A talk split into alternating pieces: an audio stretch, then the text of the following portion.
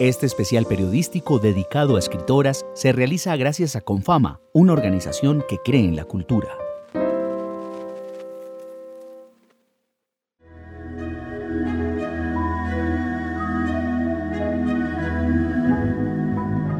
En Casa Macondo creemos que el entusiasmo acrecienta los sentidos, los espabila, pero hay que aprestarse, disponer un método. El nuestro, de pie sobre las manos y contrario a lo aprendido, incluye tocar el mundo con los ojos, escucharlo con la nariz,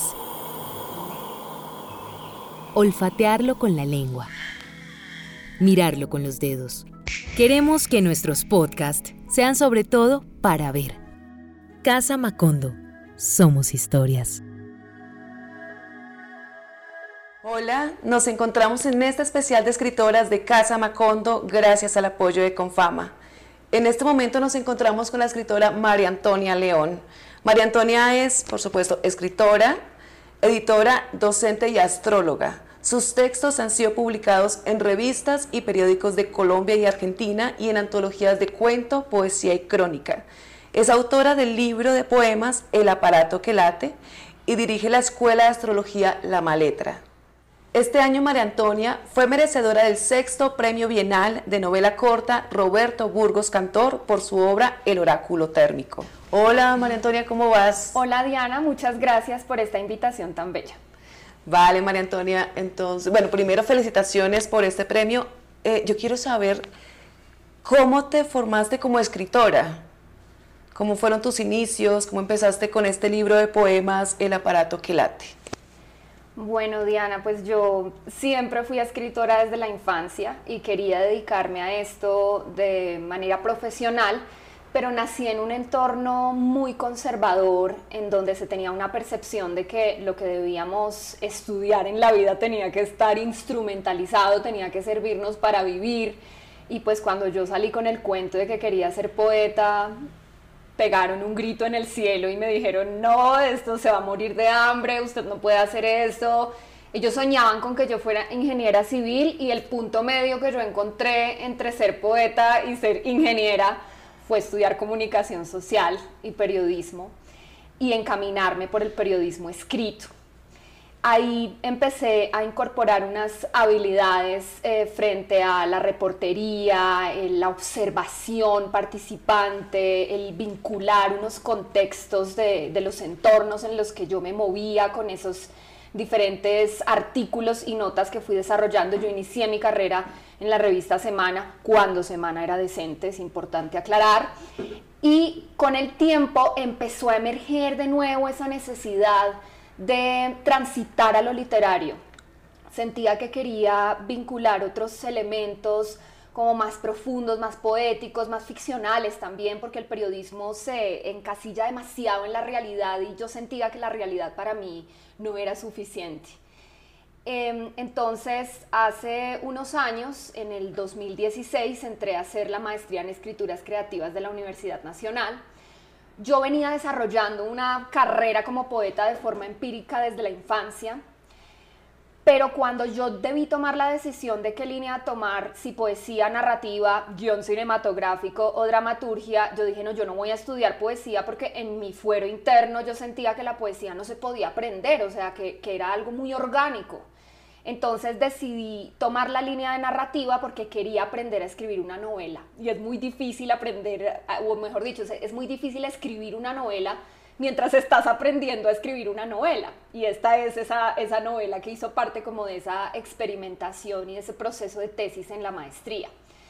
Pero yo sentía que debía honrar mi yo poético y por eso el primer libro que publiqué en 2021 en un ejercicio de copublicación con la editorial Domingo Atrasado fue El aparato que late, que recogía como los poemas que se salvaron de la hoguera, porque yo quemé un montón de poemas diciendo como no, esto es, esto es muy malo, esto está lleno de cursilerías, de lugares comunes. Y los que se salvaron, pues los, los acogí en ese libro, en el aparato que late, pero yo seguí trabajando paralelamente la novela hasta que por fin encontró también su cuerpo este año. Súper, me gustaría que me hablaras un poco ya entrando en la obra del oráculo térmico. ¿Cómo surge esa obra? Entonces me dices que nace de la maestría que hiciste de escrituras creativas. ¿Cómo fue ese proceso de creación de la obra? En 2012, hace ya casi 11 años, hice una reflexión justamente en noviembre de ese año en la cual sentía que había una distancia muy grande entre las personalidades de mi abuela materna, mi madre y yo. Sentía como abismos entre nosotras, sentí que éramos tres mujeres tan distintas, con concepciones tan apartadas de lo que es ser mujer, de la feminidad y de la maternidad eh, porque ¿qué ocurría concretamente? Ocurría que mi abuela, pues claro, fue una de esas matronas paisas que, eh, digamos, ser madre constituía el eje central de su vida y de su historia. Su familia era como una cuna para ella, ¿no? como el, espacio para anidar su cuerpo y su vida. Y mi mamá, mi abuela nace en los años 20, mi mamá nace en los años 50, finales de los 50 eh, y un poco, no mentiras, mi mamá nace en los 60, en los 60. Y un poco, ¿qué pasa con, con, mi mamá? Pues que justamente ella es mamá en unas condiciones pues que no, que no son las ideales porque es madre en medio de unas circunstancias muy, muy extrañas, pero a la vez muy comunes en Manizales, que literalmente en unas ferias de Manizales ella queda embarazada de un accidente, ¿no? O sea, esto no debía ocurrir, esto no tenía que pasar, pero pasó, quedó embarazada y, yo nazco, pero pues ella no puede asumir, no tiene las herramientas para asumir esa maternidad y, tiene como una serie de, dificultades que le impiden realmente eh, desempeñarse como, como mi madre. Pero también hay unas circunstancias sociales y sistémicas Em, que hay que entender para no juzgar a una mujer que, que no pueda asumir su maternidad en determinado momento. Yo nazco en los años 80 y mi decisión desde muy temprano en la vida es yo no voy a ser mamá, yo no quiero ser mamá, ¿sí? Y todavía eh, a, estas, a esta edad pues mantengo esa, esa decisión. Entonces para mí era muy interesante descubrir esa gran distancia que había entre las tres. Yo quería construir una novela donde pudiera contar la historia de tres generaciones de mujeres y cómo hay una interlocución entre esos modos de entender la maternidad y de relacionarnos con el cuerpo. Esa fue una idea muy vaga cuando yo llegué a la maestría ya en 2016 con esta idea. Mi tutor de tesis me dijo, pero tú quieres escribir tres novelas. Esto es una saga familiar y yo como no puede ser, no, yo quiero hacer una nomás. ¿Cómo recojo? ¿Cómo como centro este foco y, cómo voy encontrando un camino.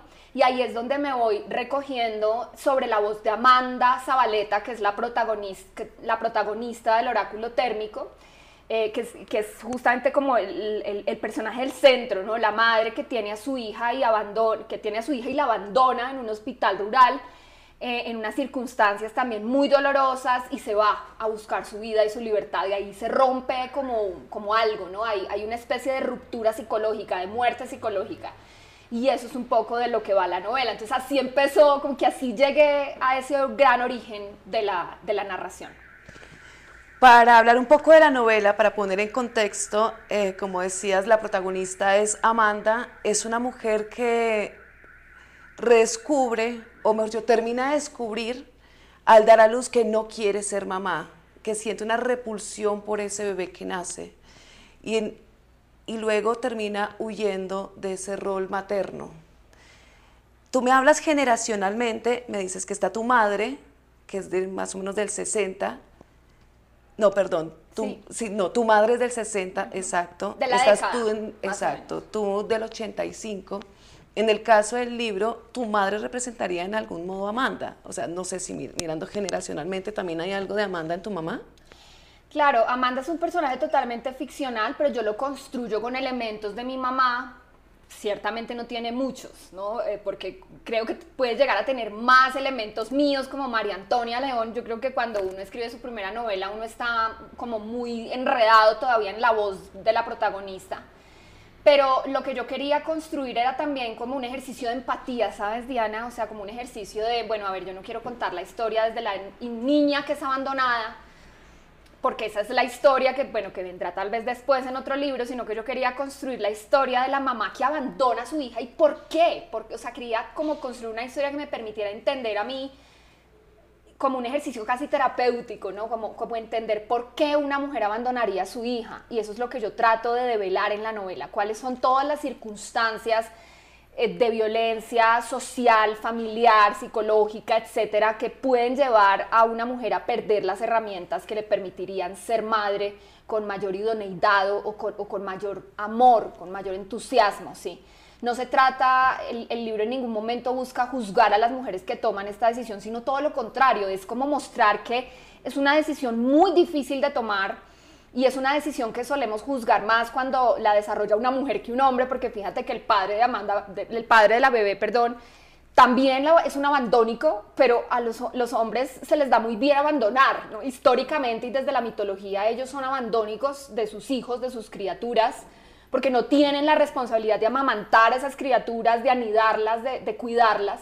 Entonces yo lo que quería era un poco generar esa empatía con las mujeres que es que toman esta difícil decisión y cómo eso, mostrar cómo eso es el resultado de unas circunstancias que a veces desconocemos.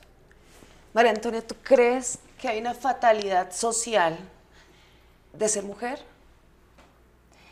Sí, y de hecho hay algo que, en estos días he, vuelto como a, a ser consciente en mí y es que cuando, cuando yo era niña, yo odiaba ser mujer. Yo pensaba que ser hombre habría sido mucho mejor. Porque en, en mi contexto familiar era mejor ser hombre que ser mujer. O sea, si eras hombre podías tomar whisky, si eras mujer tenías que estar en la cocina picando zanahorias todo el día. ¿Sí? Si, eras mujer tenías que barrer la casa, hacer muchos ejercicios domésticos. Si eras hombre podías tener un trabajo, podías tener una casa, podías tener una familia. Si eras mujer, eras humillada. Si eras hombre, eras adorado. Entonces, en un sistema que tiene como todo este em, comportamiento machista tan naturalizado, ¿qué puede pensar una niña? Pues lo que piensa una niña es, ¿por qué no nací niño? Si hubiera nacido niño tendría más posibilidades que siendo niña, ¿no? Siendo niña ahora entonces me va a tocar recogerme en la cocina y atender y cocinar y cuidar y no voy a poder hacer esto otro que a mí me parecía tan fascinante, ¿sí? Que era como salir a la vida y, y tener libertad, tener un poco más de poder sobre mis propias decisiones. Entonces, yo creo que ahí sí se genera una fatalidad, que no debería ser así, no, no debería ocurrir de esa forma. Y la verdad yo pues nací en los 80 y sentía esto en, claro, estamos hablando de Manizales, yo nací en Manizales, también una ciudad muy diferente a Bogotá, una ciudad mucho más conservadora, con unas visiones de la vida más cerradas.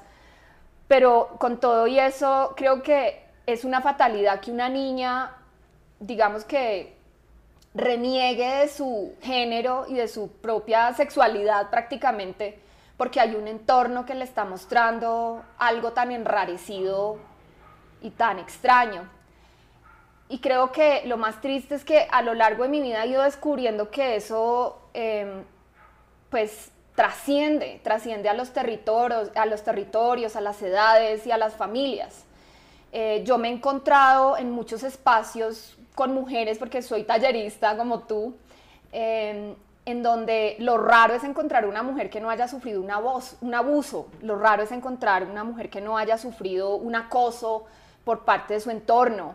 Lo raro es encontrar a una mujer que haya vivido con total plenitud su proceso de crecimiento y, desarrollo como mujer. Y eso duele mucho porque significa que está, somos mujeres pero estamos muy heridas, ¿no? Y, hay unas heridas que provienen de, de, naturalizar el machismo. Pero voy a hacer un corto. Eh, de pronto aquí tienes un poquito de labial.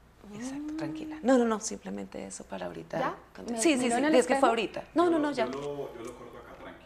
Sigamos. Exacto. Me quita el labial. Listo. No, no, no, está perfecto. Sino que de pronto cuando te veas. Retomas donde ibas.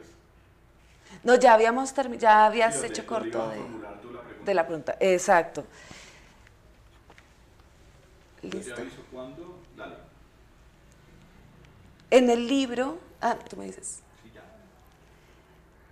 cuando uno lee tu obra, uno no entiende cómo una mujer, digamos que no ha sentido los dolores del parto, que no ha sentido el, tener a un ser en el vientre, logras hacer unas descripciones que son impresionantes y muy acertadas sobre el proceso de la maternidad.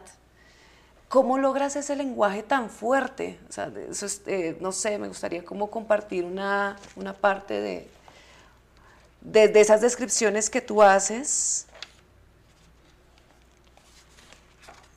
Eso está al principio de la obra cuando, cuando Amanda da a luz. Dice, las enfermeras, vestidas con sus atuendos púrpura, se mueven frenéticamente del pasillo a la sala. Nunca miran a los ojos de sus pacientes, siempre lo hacen directo al cuerpo. Una de ellas se lleva a la bebé y me deja sola con esta carnicería. Caen dos gotas de agua de un grifo empotrado en la esquina deformada y aparece otra enfermera por la boca de la sala. Se agacha entre mis piernas encorvadas y me lava con una manguera. El chorro alivia esa encía que duele y al mismo tiempo place cepillar. Su voz elástica que escucho con los oídos tapados de agua, me explica lo que está a punto de ocurrir. La anestesia con bolsas de hielo y los puntos de sutura para tratar el desgarro perineal. Sus palabras se desdibujan en el paisaje imperceptible de la ventana mientras me mueve el cuerpo de títere. Lo frota con algodones y gasas. A mi alrededor caen las compresas ensangrentadas. Algo, algo murió conmigo en esta sala. Una parte de mi espíritu se convirtió en una rata que camina con las vísceras por fuera. En este caso, claro, manifiestas el dolor, pero también es ver a la mujer, como hablábamos ahorita, como un contenedor de bebés. Y esa descripción me parece que es supremamente fuerte, desafortunadamente real, cuando una mujer tiene un bebé porque la limpian y la lavan y todo es como si limpiaran casi un contenedor de basura. Entonces, quiero que me hables un poco también, un poco de ese lenguaje que pones ahí, cómo te inspiraste y esa noción también de la mujer como contenedor de bebés. Bueno, eh, primero yo creo que en los procesos de escritura creativa lo que no se conquista con la experiencia se conquista con la investigación. En este caso yo no tenía la experiencia de ser madre, pero eh, sí acudí a muchos ejercicios de reportería, de investigación, con mis amigas que sí han sido madres, pues digamos que les preguntaba cosas sobre cómo fue su experiencia, cómo fue el momento del parto. Eh, empecé también a leer muchos artículos, me, me metía así como a foros de, de madres primerizas, les mentía, obviamente les decía que yo también estaba embarazada, eh, de un colon irritado, pero igual eh, digamos que funcionaba el juego porque mi interés era justamente penetrar en esa intimidad y entender cómo se podía desarrollar un parto de esa naturaleza, también en un contexto muy específico porque este es un parto que se da en los años 80 y en un hospital rural, estamos hablando de Chinchina Caldas, entonces era también como buscar la forma de recrear porque es muy diferente cómo va a ocurrir un parto en Bogotá, Colombia, en la clínica Shayo, a cómo va a ocurrir en un hospital en medio de la ruralidad colombiana. Eh, también acudí a amigas médicas que transitaron por esos hospitales en su, en su rural. Em, y todo, todo ese, ese, flujo, ese coro de elementos me fue dando como, como las imágenes poéticas para construir estas escenas yo trabajo la narrativa con base en imágenes poéticas. Si yo tengo la imagen poética, ya puedo transitar a la narración. Si no tengo todavía la imagen poética, para mí es imposible empezar a contar una historia así como tan desnuda. Entonces ese fue como, como un elemento. Y yo creo que ahí la imaginación juega también un papel fundamental en el proceso de escritura, ¿no? Como poder desdoblarme, ponerme en esa situación darle la oportunidad a mi cuerpo, porque el cuerpo tiene memoria y en vidas pasadas yo sí tuve hijos. Entonces, eh, desde esa memoria también que nos entregan algunas, algunos lenguajes esotéricos como las constelaciones familiares, los registros akáshicos, uno puede recuperar esa memoria de vidas pasadas y transitar a esto que está pasando aquí, ¿no? Eh, entonces creo que esos fueron como, los elementos que me ayudaron a, construir esos momentos de la historia. Efectivamente, encontré algo que me pareció también tan poderoso. Yo creo que esta es una novela que hace muchas denuncias frente a lo que ocurre con la vida de las mujeres y algo que encontré es que también existe una violencia obstétrica muy naturalizada en los procesos de gestación y de parto. Y es una violencia obstétrica que de hecho viene de antaño, porque nuestras grandes matronas de la civilización parían en cuclillas y ahí había también un proceso de conexión entre el cielo y la tierra, el, bebé que, baja, que baja del cielo, el espíritu que baja del cielo y encarna en un cuerpo que cae sobre la tierra. Esto incluso simbólicamente y desde el mito tiene mucho sentido, pero los partos modernos se desarrollan con una mamá que está acostada de manera casi horizontal y esto solamente eh, le facilita la interacción al médico, no a la madre que está pariendo. Y es que realmente hacia allá se fue conduciendo la medicina occidental, ¿no? Eh, busquemos la, la comodidad del médico, pero no la comodidad de la madre parturienta. Y eso ya es violencia obstétrica. Entonces yo pensaba en que este proceso se podía hilar muy bien con la historia que yo quería contar, porque claro, es una madre que no, que no quiere ser mamá, pero que además en el proceso de ser mamá se encuentra con un montón de violencias, ¿sí? Entonces, pues peor, es como una doble o triple tortura. Hay una tortura psicológica, hay una tortura física, pero también hay una tortura sistémica porque literalmente hay un entorno que ni siquiera le está facilitando a ella el dar a luz. Entonces yo creo que todo eso entraba en, interacción para construir como una, un entorno casi terrorífico. Gracias, María Antonia. Les recordamos que estamos en este especial de Casa Macondo de Mujeres Escritoras, gracias al apoyo de Confama.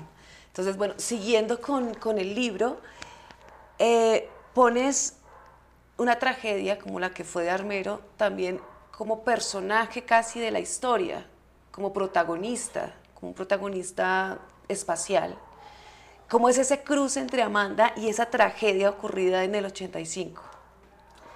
Bueno, primero pues yo llegué a esta tragedia de una manera muy particular porque yo nunca tuve como la decisión consciente de situar esta historia en la tragedia del volcán Nevado del Ruiz en 1985 pero yo empecé a construir a los personajes de la novela con base en una técnica astrológica. Yo les hice la carta astral a todos los personajes para poder construir como toda esta complejidad y esta profundidad psicológica que tienen. Y en el momento en el que hice ese proceso, que además es muy chévere porque uno se siente como una diosa ahí creando humanos, eh, yo empecé a cruzar elementos que para mí eran importantes dentro de los personajes y un elemento que era fundamental era, por ejemplo, la, la visión del agua desde la astrología. El agua representa todo el mundo emocional, la psicología y los linajes familiares. Entonces yo me imaginaba que la abuela era una mujer cáncer, la madre abandónica era una mujer piscis y la niña abandonada era una niña escorpio. Escorpio tiene que ver con estos procesos de muerte y renacimiento, de transformación, es muy plutónica la cosa con escorpio. Entonces, al cruzar los elementos, em, también tomé como otra decisión ya de pronto un poco más caprichosa y es que yo quería que la niña abandonada naciera en el año en el que yo nací, que es 1985. Yo soy una librana y yo nací antes de que explotara el volcán. Cuando yo tenía 40 días de nacida, explotó el volcán el 13 de noviembre. Y algo ahí sí muy particular que ocurrió es que como yo nací en Manizales, yo recuerdo que a mí me contaron que yo nací en medio de unas lluvias de ceniza que caían sobre la ciudad y que llegaban a los techos y todo. Entonces, para mí siempre fue una imagen poética muy poderosa el nacer en medio de una lluvia de ceniza. O sea, ¿quién nace en medio de una lluvia de ceniza? Eso, eso ya es como una especie de presagio de la fatalidad. Pero cuando yo decidí la fecha concreta de nacimiento de esta niña de la novela, yo dije, yo no quiero que sea Libra, sino más bien Escorpio, porque es que Libra somos a veces como tan corteses, como, como que somos tan tan acomodadas y tan, a veces como, como tan condescendientes. Yo quería que la personalidad de esta bebé, aunque no se fuera a mostrar, porque igual ella queda ahí, em, fuera como más fuerte, más determinada, más escorpiana. Y cuando hice los cruces, pues llegué a esa fecha exacta, el 13 de noviembre, al explorar el contexto encuentro armero y tomo la decisión como, bueno, si lo que yo quiero contar es como una muerte psicológica y cómo se transforma psicológicamente una generación de mujeres y en otra y en otra, pues eso lo mostró el volcán ese día y en ese momento y en ese territorio. Entonces me pareció que tenía mucha congruencia. Ahí empecé a construir imágenes poéticas en las cuales sentía que el cuerpo de las mujeres era como un volcán que erupciona, que tiene fluidos, que sube y baja de temperatura mes a mes. Em, y sentía también que esta gran tragedia del volcán que arrasa con todo de una manera tan devastadora era de, hecho un comportamiento muy materno, porque la maternidad es perfecta como una guerra, es como la tierra tiene a sus hijos y luego los mata. Y a veces una madre mueve. cosas, ¿no? Hay como una... Yo siento que yo lo que quería construir era un diálogo entre el cuerpo y la geografía, entre el cuerpo de la mujer y, y el territorio.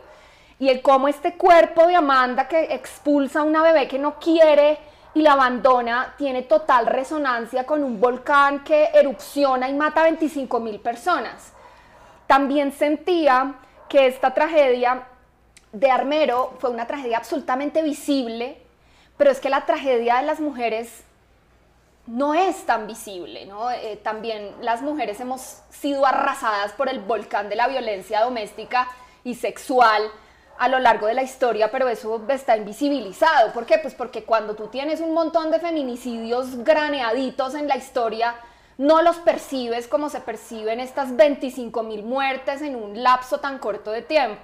Entonces a mí todo eso me, generaba tantas resonancias que dije, aquí es donde yo puedo empezar a construir una historia que realmente pueda mostrar en un contexto muy claro y externo lo que está ocurriendo en el mundo interno de esta protagonista.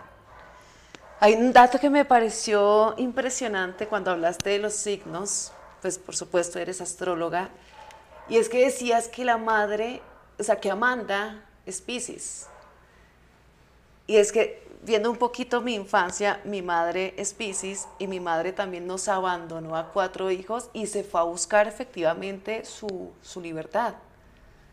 O sea, no, no nos dejó cuando éramos bebés, pero sí nos dejó siendo más grandes. Entonces como que dije, wow, o sea, aquí hay un punto conector interesante bueno, ya después de, desahogarme, eh, entonces tratando de, explicar un poco el título, entonces supongo que el oráculo viene de, ti como creadora, o sea, porque me parece muy interesante lo que dices.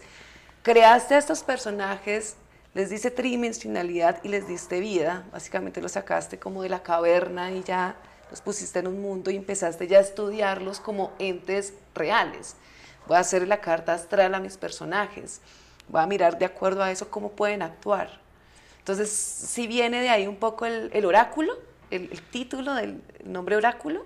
Pues nunca lo había pensado, Diana, pero ahora que lo dices, seguro puede haber una resonancia ahí. Yo puse el nombre oráculo porque yo siento que el volcán fue un oráculo térmico, ¿sí? El volcán anunció que iba a explotar, ¿cierto? O sea, generó temblores, creó fumarolas, eh, empezó a matar peces en los ríos por el agua contaminada de azufre. O sea, como que el volcán empezó a decir, oigan, me estoy llenando de fuego y creo que voy a explotar, ¿no? Lluvia de ceniza, ¿no? Y la gente no hizo nada. Es muy impresionante, por ejemplo, cuando uno lee un libro como el de Juan David Correa que se llama El barro y el silencio, ver cómo realmente la ceniza caía a borbotones sobre Armero días antes de que explotara el volcán, tres días antes, una lluvia de ceniza brutal.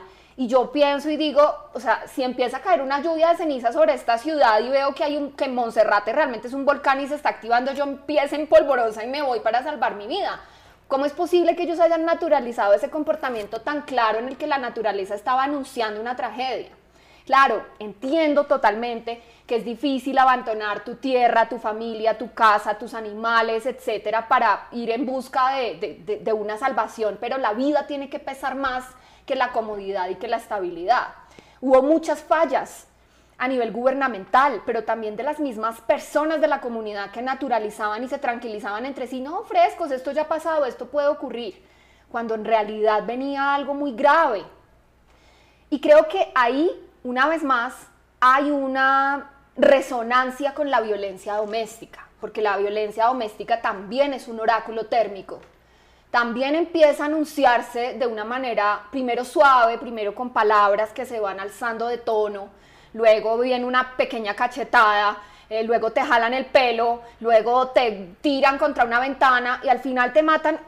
Había unas señales, ¿no? O sea, había unos humos saliendo, unas alertas anunciando que algo grave podía llegar a ocurrir y si no hacemos nada frente a esa violencia y vamos naturalizando esas cosas aparentemente pequeñas, pues entonces no estamos escuchando el oráculo, no, no, no estamos escuchando cómo la vida nos anuncia que algo viene, que algo se aproxima. Entonces yo me imaginaba más, más como la resonancia desde este lugar, ¿no? El oráculo térmico es, el volcán es un oráculo térmico que anuncia lo que va a ocurrir, lo que puede llegar a pasar, y la violencia doméstica también es un oráculo térmico que también anuncia lo que puede llegar a pasar. Que era el pasado de esta mujer hasta que detonó en, detonó en Amanda. Exactamente, exactamente, porque sin hacer mucho spoiler, eso es lo que ocurre realmente en la novela. O sea, la novela va buscando cuáles son las señales que hubieran permitido descifrar que esta mujer iba a abandonar a su hija. Y resulta que las señales estaban todas ahí. O sea, hay una educación en donde se están enrarecidos los roles familiares y hay unas violencias que están silenciadas y eso pues obviamente va generando unos conflictos psicológicos que pueden detonar en, decisiones como esta. Perfecto.